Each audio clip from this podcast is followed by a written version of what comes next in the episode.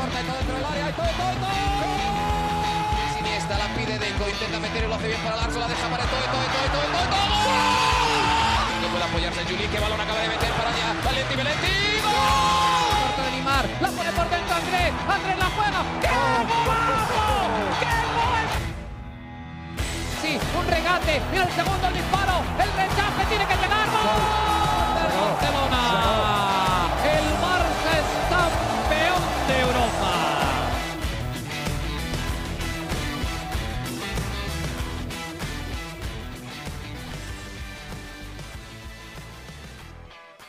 Hola amigos de ADN Barça, bienvenidos a una nueva edición de nuestro podcast, ya días después de la derrota del Fútbol Club Barcelona por goleada en la final de la Supercopa de España. Ayer hicimos nuestro episodio junto a Mariana Guzmán y bueno, ya tienen nuestras percepciones ¿no? de lo que es la situación, lo que fue ese partido, lo que se dio en ese juego como tal, lo que no funcionó, lo poco que sí funcionó y cómo queda Xavi, ¿no? Y cómo queda el Barça de cara al resto de la temporada. Hoy junto a Juan Carlos Villegas vamos a hablar de qué puede cambiar Xavi, ¿no? ¿Qué puede hacer el Barça con lo que hay en la plantilla, con lo que se tiene, porque no pueden llegar fichajes? ¿Qué puede cambiar Xavi? ¿Se debe ajustar algo? ¿Se puede ajustar algo realmente? ¿O simplemente tienen que jugar mejor los que están y que el Barcelona pueda salir de esta situación? Pues con lo que hay en casa y con una mejor versión de todos, incluyendo, por supuesto, al propio entrenador Xavi Hernández. Juan, ¿cómo estás? Bienvenido nuevamente a ADN Barça Podcast. Sí, bueno, estoy recordando un episodio que hicimos en la liga del 2020, después de un partido contra el Bayern, donde nos metieron ocho, que te dije que estaba en la isla de la decepción. Hoy creo que estamos, estamos naufragando hacia ese camino. Pero sí. no, pero el resto bien. Este, no he querido ver el partido de nuevo. Hay, hay muchas cosas que quería ver otra vez, pero simplemente no, ha, no se ha podido y tampoco he querido someterme a esa tortura. Pero, pero también, si no, interesado en saber cuál también pueden ser unas soluciones que, que como comentábamos por el grupo, se pueden, se pueden dar a partir de, de los jugadores que tenemos. Sí, porque no todo es, yo lo entiendo, obviamente hay que criticar porque el equipo jugó mal, pero hay que ver también, y creo que es interesante, qué se puede hacer realmente distinto, ¿no? ¿Qué variantes tiene el Barça? Porque el sistema probablemente no cambie, probablemente siga siendo el 4-3-3, aunque Xavi sí ha usado cuatro mediocampistas bastante a menudo, los volvió a usar de cierta forma en este partido contra el Real Madrid. Y vamos a ver, ¿no? Entonces, ¿cuál, ¿cuál puede ser la reacción después de esta goleada, después de esta derrota, después de haber perdido este título? Obviamente el juego contra el, el, Unionistas de Salamanca quizás no es una referencia porque va a ser un partido de Copa del Rey, es probable que haya rotaciones y, y quizás lo más probable es que se ¿O fije no? más en la liga o no, ¿no? Bueno, vamos a ver, vamos a ver qué sucede en ese partido, pero en todo caso, eh, parece que hay cosas que no, no van a variar demasiado, ¿no? Una por lesión, por ejemplo, en el arco va a estar Iñaki Peña, porque simplemente es la opción que hay.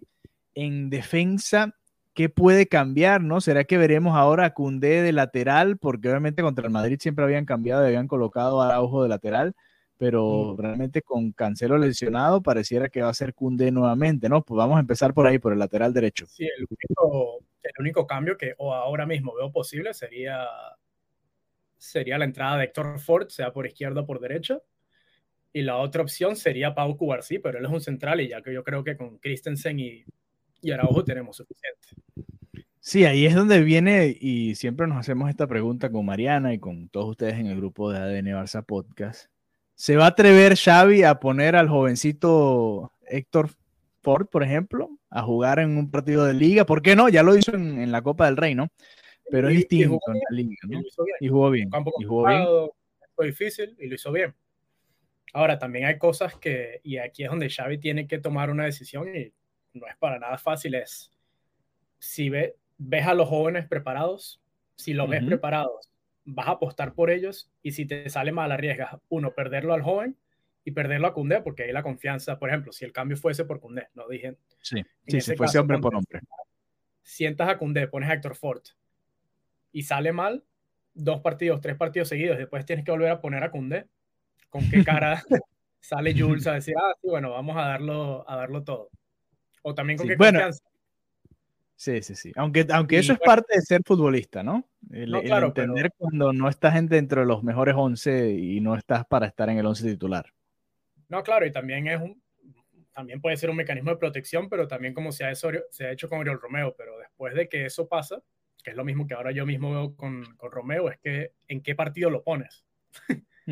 Sí, sí, porque incluso Romeo, hablando de ese caso, y, vamos a ir paseándonos por distintas posiciones, pero hablando de ese caso, Romeo, por ejemplo, jugó el partido de Copa del Rey, pero lo termina sacando cuando el partido se le estaba complicando, ¿no? Y, fue uno de los primeros que termina sacando, entonces nuevamente, entre comillas, lo señalas, ¿no? Aunque el entrenador estaba ahí para tomar decisiones, lo que él crea mejor para ganar el partido y punto, ¿no? Más allá de pensar en en todas las historias que se pueden ir generando después. Entonces, esa es una, ¿no? El lateral derecho, obviamente el Barça había contratado a Cancelo y, ojalá pueda estar para el partido de Champions, pero si no llega, volvemos un poco a la versión del año pasado, ¿no? En la que tenía que jugar un central como lateral, porque Xavi lo que sí ha decidido, y eso sí parece claro, es que Sergi Roberto no vuelve a esa posición, que simplemente lo ve como un mediocampista, ¿no? Aunque podría ser también otra variante, ¿no? Sí, es una opción, sobre todo con la falta de Cancelo, es una opción más ofensiva y que quizás ayude también a, darle ese descanso a Koundé sin, sin señalarlo de alguna manera, poniendo a un, joven que no sé ni cuántos años tiene Héctor Ford, me imagino que 17 años tendrá. Pero, ya, ya lo vamos a buscar. Pero esa, esa, puede ser una opción, claro. También tienes la complicación que tienes a Cancelo lesionado, tienes a Íñigo lesionado, que era tu otro central, tienes a, a Marcos Alonso, que ni siquiera está disponible esta temporada casi. Sí y de resto a uno de los, a uno de los dos centrales son, las otras opciones de, de, lateral, pero si Araujo lo pones por ahí también pierdes contundencia en el medio, que por cierto creo fue una de las cosas que pasó, que creo que lo comentamos con Mariana, que era de repente no poner a Araujo de lateral en esta ocasión, sino reforzar el centro de la defensa, pero eso ya es otra, es otra conversación. Otra conversación. Mira, Héctor Ford sí tiene 17 años, nació el 2 de agosto del 2006, cumple entonces 18 en agosto, o sea, todavía está bastante joven, ¿no? Eh, un poco lanzarle esa, esa responsabilidad parece hasta injusto, ¿no? Está bien que juegue algunos partidos de Copa del Rey, que pueda jugar alguno que otro entrando desde el, desde el banquillo en la liga, pero no le vas a decir, bueno, ahora tú eres el lateral derecho titular, ¿no? Pareciera que no es el momento. Hacerlo, pero como dices, para mí lo ideal es algo tipo incluso más que la mía, un que siempre lo pongas en un contexto favorable, que vayas arriba, ponte más de 1 a 0, que sea por dos goles, y que pueda terminar el partido con, con buenas sensaciones, sin ninguna presión y que vaya agarrando confianza, que sería lo ideal para, para cualquier jugador joven. Sí, no sucede muy a menudo últimamente que el Barça va ganando por más de, de dos goles, no más de un gol. Pero bueno, eh, en defensa, ¿no? La, la, temporada pasada se hablaba maravillas de esta misma defensa, la realidad es que es la misma no ha cambiado prácticamente nada. Sigue Valde por izquierda, sigue el central Christensen, aunque ha venido teniendo problemas de lesiones igual que la temporada pasada. Cundé y Araujo se turnan entre el, el, central por derecha o por izquierda y el lateral derecho. La defensa es la misma, pero no ha funcionado igual, ¿no? Y obviamente tiene que ver con un funcionamiento completo del equipo, pero también con niveles individuales, ¿no? Entonces, eh, al no tener, Eric García no está, que hubiese sido una, una opción. Eri García no está, Íñigo está lesionado, Marcos Alonso, que jugó también como central la temporada pasada, también está lesionado. Entonces, también aquí tienes que volver a voltear a los jovencitos, ¿no? O a probar cosas diferentes, como qué sé yo, de Young de central, que lo llegamos a ver con, con Kuman, si mal no recuerdo. Eh, para darle un poquito de central. Sí, cuando jugó de central en el, en el clásico cuando expulsan a Araujo, ¿no? Eh, son, son las variantes que se me ocurren, ¿no? La de De Jong quizá la más agresiva porque más bien nos gusta verlo mucho más cerca del área rival, pero cada vez lo vamos retrasando más por los problemas del equipo, ¿no? Romeo no pudo responder en, en esa posición de pivote, entonces te traes a Gundogan o a Frankie De Jong. En defensa no están respondiendo y tienes que bajar entonces otra vez a De Jong a jugar un poquito más atrás. Es un jugador que le da muy buena salida al Barça, ahí sí ganaríamos muchísimo, ¿no? Pero en el retroceso obviamente no es un defensor central. Sí, no, nada que ver.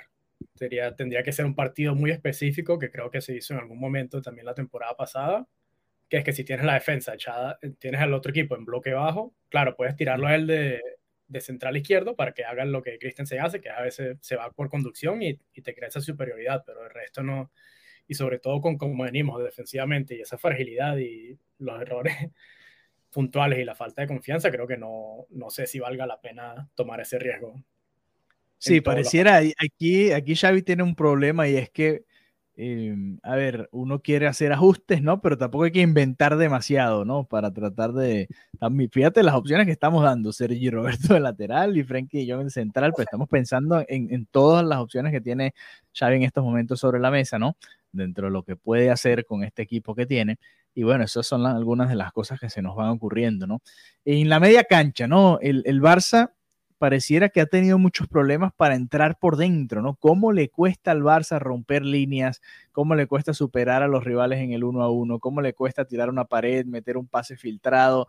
Esas características que tanto eh, se hablan, ¿no? En el ADN Barça Podcast, en el ADN Barça Podcast, en el ADN Barça, y no sé, a mí, a mí me parece que Gundogan, que Pedri, y el otro día, por ejemplo, les costaba, ¿no? Era hacer una pared, les costaba entrar y tenían que regresar.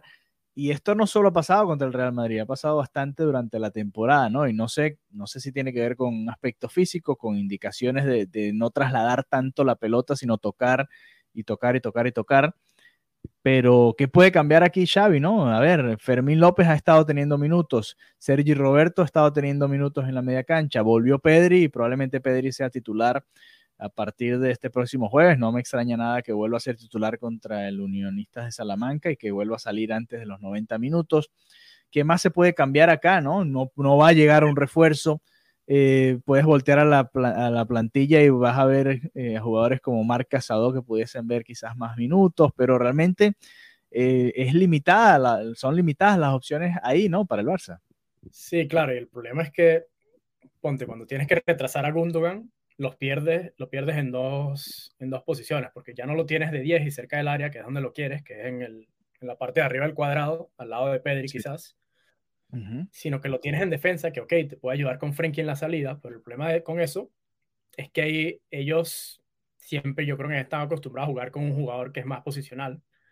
Sí. Sea Kill con en el Dortmund cuando estaba Gundogan o Rodri también en el City y De Jong que tenía a Shone en el, en el Ajax o también a Busquets en su caso. En este caso ellos dos son, podemos decirlo, un 8, que es un volante mixto, entonces los dos tienen la salida y quizás se terminen abriéndose mucho para crear oportunidades, pero también te, te dejan expuestos, que, que, es el problema, que los pierdes en ataque y en defensa, porque no tienes a alguien que, te, que le haga las coberturas. En ese caso, yo creo que Eduardo que lo decía por el grupo, que sería una opción interesante, de repente poner a Christensen que haga uno, un, que cumpla un rol tipo el que cubre ahorita mismo John Stones en el City, que es de 5, que además Christensen lo ha hecho en Dinamarca, sería una opción interesante, que es lo que se estaba probando también con, con Eric García, y que sea él que cumpla con ese rol que en este caso es el, originalmente era de Romeo, que si fuese posible, a mí me gustaría recuperarlo, porque además se vio bien cuando, cuando De Jong lo tenía al lado, porque se liberaba y podía hacer lo que tú comentabas, que es juntarse también con los de arriba,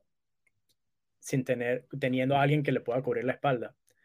Este, otra cosa para el medio campo, creo que puede ser la inclusión de Fermín, me gustaría verlo más minutos sobre todo con como vi a Pedri contra el Madrid, que, en la, que con el balón muy bien, de hecho le mete muy buen pase a Ferran, que era una prácticamente asistencia, pero en la presión no lo vi tan bien y por eso Xavi en el segundo tiempo hace ese cambio con Sergio Roberto, que es el que termina yendo más por el centro. Pero yo creo que Fermín tiene que ser, sobre todo, no teniendo a Gaby, tienes, necesitas tener a alguien con esa energía y con ese motor que te, que te empuja a los demás también porque cuando entró, creo que todos lo vimos que fue una energía completamente distinta a lo que estaban en el campo. Sí, pareciera que Ferran Torres, Fermín López están como en, otro nivel de energía al resto, ¿no? Ahora, si hablamos de eh, subir a Christensen de la defensa hacia el mediocampo, entonces quitas alguno, ¿no? Porque o Gundogan o De Jong o Pedri van a terminar saliendo, a menos que Xavi vuelva a utilizar el y volvemos acá y, es el Barça de los cuatro mediocampistas. Claro, en ese caso yo creo que sí podrías, por ejemplo, o pones a Cundé de central por izquierda y pones, qué sé yo, en ese caso puede ser Sergio Roberto o Héctor Ford por derecha, o cuando vuelva a Íñigo simplemente tienes a, tiras a Cundé de lateral, pero ahí, como dijiste, puedes poner a esos cuatro mediocampistas, a Frenkie, a Gundo, a, a Fermín y a Pedri, y después si tiras a Pedri o Fermín por la izquierda, lo que puedes hacer es que tienes a Valde, pero ahora sí Valde el problema es que, tiene que, es que él tiene que llegar y no estar. Porque cuando está, es lo mismo que le pasaba a Griezmann cuando jugaba de extrema izquierda. No se va, eh, sobre todo porque ya saben que les va a ganar por velocidad y siempre cubren la banda. Entonces tiene que hacer, pasar a ser más un Jordi Alba y menos un Griezmann por ese lado. Y lo otro sería encontrar quién puede ser el que, el que acompañe a Lewandowski. Porque Ferran hizo cosas bien y lo intentó y estuvo ahí en los estuvo donde tenía que estar, pero simplemente no tuvo la, la eficacia. Yo no sé si poner a, a Vitor Roque de, de, inicio con Lewandowski puede ser una opción y tener a, a Lamin, Joao y Ferran de, de cambios y revulsivos que puedan darte un poquito más de creatividad en una segunda parte, pero es que son demasiadas piezas que se mueven al mismo tiempo y habrá que ver cuál es cuál es el mínimo necesario que se debe tocar porque tampoco quieres mover una estructura que de por sí no es no es fiable. Sí, a ver, en el ataque parece que es donde también hay bastantes opciones, pero el, hay una fija, ¿no? Lewandowski va a estar ahí de nueve.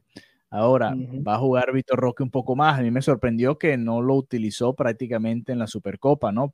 No jugó prácticamente nada. Y, no sé si habrá sido un problema físico.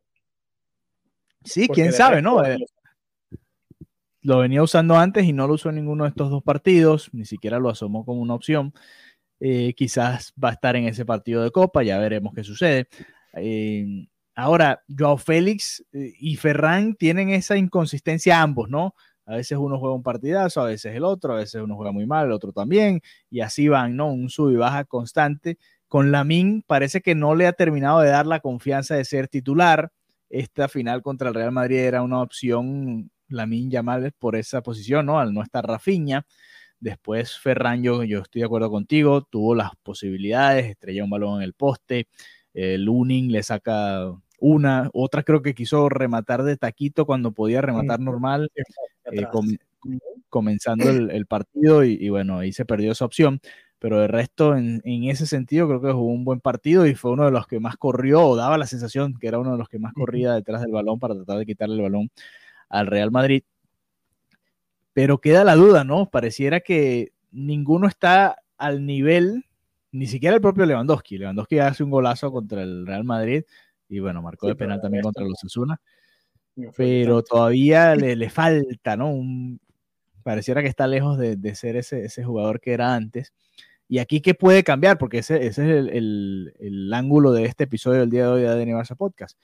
¿Qué puede cambiar Xavi en el ataque? Realmente creo que la rotación va a ser similar, ¿no? No creo que haga muchos cambios en ese sentido, a menos que juegue con dos delanteros, con Roque y con Lewandowski, los dos en el área, que hasta ahora no lo ha hecho, ¿no? Sí, claro, esa es una opción. También puedes decir, mira, voy a confiar en la Min, voy a hacer el, el sistema de los cuatro mediocampistas y que él sea el extremo derecho, que haga el de Dembélé. Quizás no lo pones los 90 minutos, puedes decirle, mira, si vas de inicio, vas a jugar o 45, o 60, 70, lo que sea, haz lo que puedas, o sea, desiníbete. Y ya después tienes a Ferran y a, y a Joao como opciones del banco, que es como parecen entrar mejor, o sea, porque creo que cuando van de titulares como que no le han, no les ha, no les ha dado para resolver tanto al menos desde el comienzo de temporada. Sí, lo volvimos a ver con Joao Félix, entró bien los pocos minutos que estuvo el partido en los que no estuvo roto con la expulsión. Incluso ya después de la expulsión, ¿no? Por poco marca el... el gol y la expulsión estuvieron muy juntitos, entonces ni les dio chance a esos, esos... Sí, ahí realmente, ahí realmente se acabó el partido.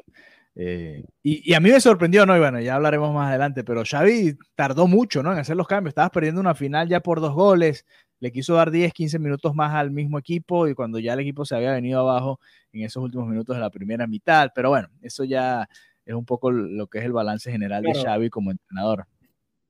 Claro, es que es complicado porque también para mí la respuesta inicial a los dos goles fue buena y se, se generaron ocasiones y se estuvo bien por varios minutos, pero ya después, como dijo Xavi, el equipo se cayó después de ese penal y yo no sé si él quiso darle esa oportunidad porque después del, de ese segundo gol se veía que el equipo había tenido una buena respuesta en posesión, pero no, obviamente ya después de ese cuarto gol no, no hay, creo que el equipo se le fue el alma, obviamente.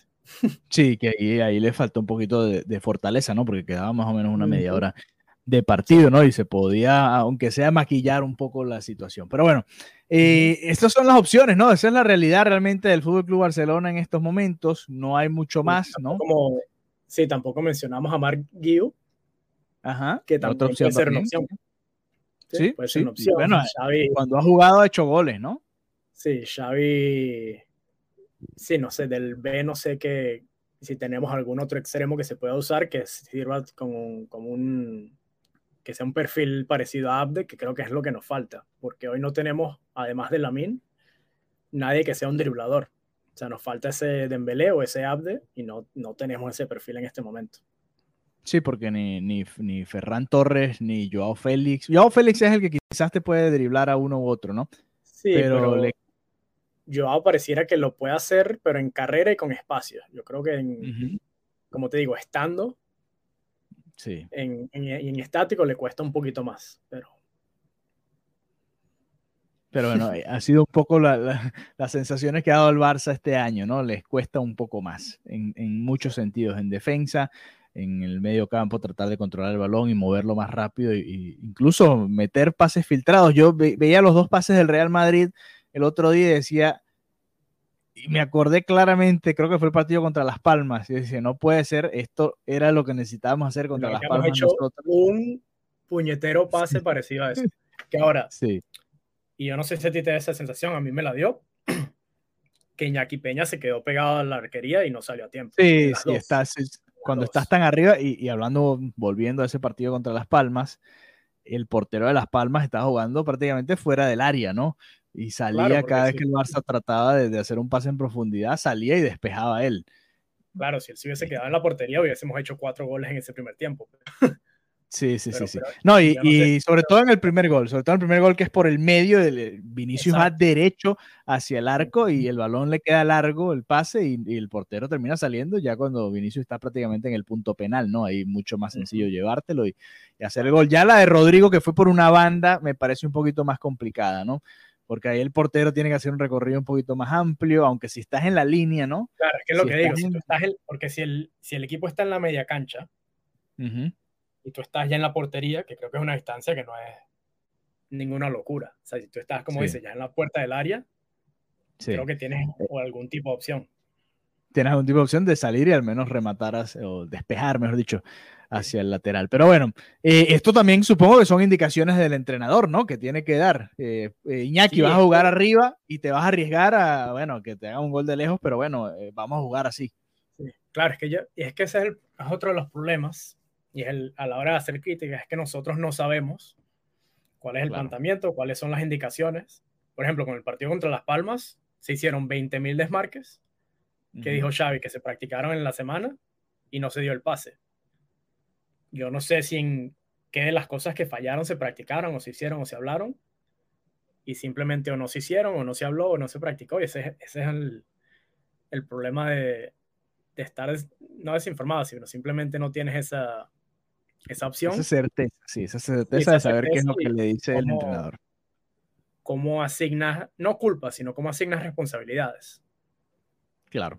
Sí, no, y al final todo termina siendo ejecución, ¿no? Si, si la línea del Barça en ese partido, en esos 10 minutos, ni siquiera en el partido, en esos 10 minutos, sale a tiempo en los dos pases, los dos jugadores del Madrid quedan en posición adelantada, no hay goles, cambia el partido completamente. O si Iñaki Peña está afuera y sale y despeja y esos goles no caen, obviamente no sabemos qué va a pasar, pero al menos no vas perdiendo 2 a 0 en el minuto 10 contra el Real Madrid en la final. Así que bueno, hablamos de algunas opciones ¿no? que tiene el Barça en todas y cada una de las líneas. No son muchas, ¿no? Es, realmente, más allá de que se, se, habla mucho y he leído mucho que el Barça se ha gastado una millonada y que ha hecho muchos esfuerzos en, en traer refuerzos, la realidad es que la plantilla, por lesiones, por diferentes situaciones, se ha vuelto a quedar corta, ¿no?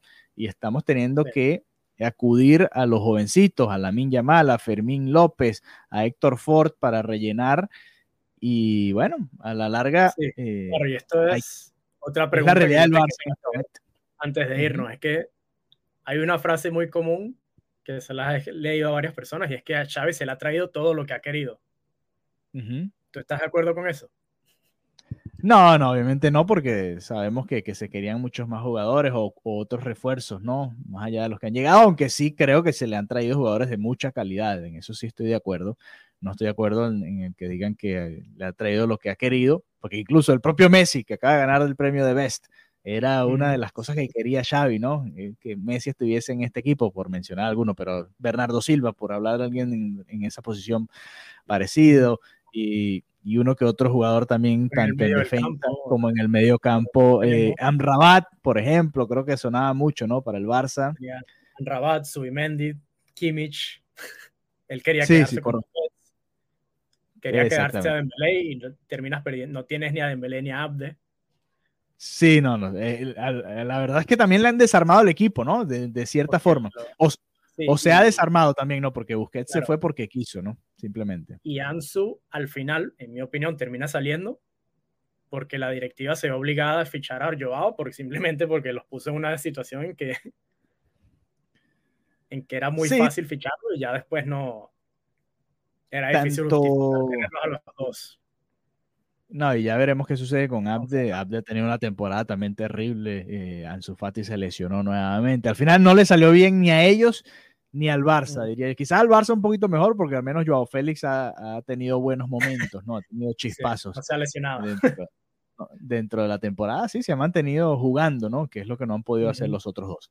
Así que bueno, ya hablamos un poco de opciones. Ustedes también déjenos sus comentarios, qué piensan, qué opinan, qué se puede hacer, qué, qué ven, ¿no? Que puede cambiar Xavi. El, sistema no lo va a cambiar Xavi. Xavi va a morir con ese 4-3-3. Así que pónganse creativos a ver qué, qué más se puede hacer dentro de las alineaciones y bueno, nos dejan sus comentarios tanto en el grupo de WhatsApp como por acá. Gracias Juan por habernos acompañado y nos reencontramos pronto nuevamente por acá en ADN Barça Podcast. Un abrazo, hasta la próxima. Hasta luego. Bye bye.